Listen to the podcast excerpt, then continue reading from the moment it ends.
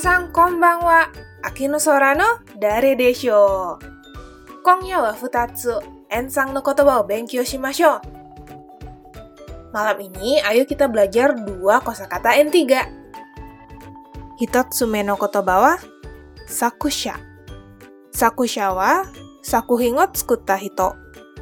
Toku ni geijutsu sakuhin no tsukurite. Sakusha adalah orang yang membuat produk, terutama karya seni. Reibung wa Sono shousetsu no sakusha wa dare desu ka? Sono shousetsu no sakusha wa dare desu ka? Imi wa, siapakah yang menulis novel itu? Tsugi no reibung wa, kono bunsho wa sakusha no kimochi o tekkaku ni hyogen shite iru. Kono bunsho wa sakusha no kimochi o tekkaku ni hyogen shite iru. Imi wa, kalimat ini menggambarkan dengan tepat perasaan penulisnya. Futatsume no kotoba wa sakuhin. Sakuhin wa seisaku shita mono. Toku ni geijutsu katsudo ni seisaku butsu.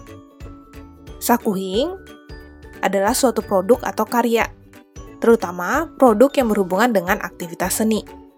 Reibung wa Chichi wa Picasso no sakuhin ga suki desu.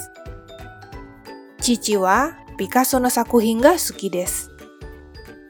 Imi wa ayah saya suka karya Picasso. Tsugi no reibung wa kare no sakuhin wa suijun ni tashite inai.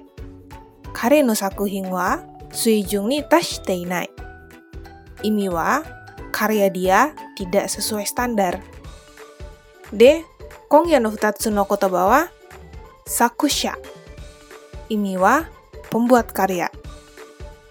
Sakuhin. Imi wa karya. Kongya wa kokomade toshimasu.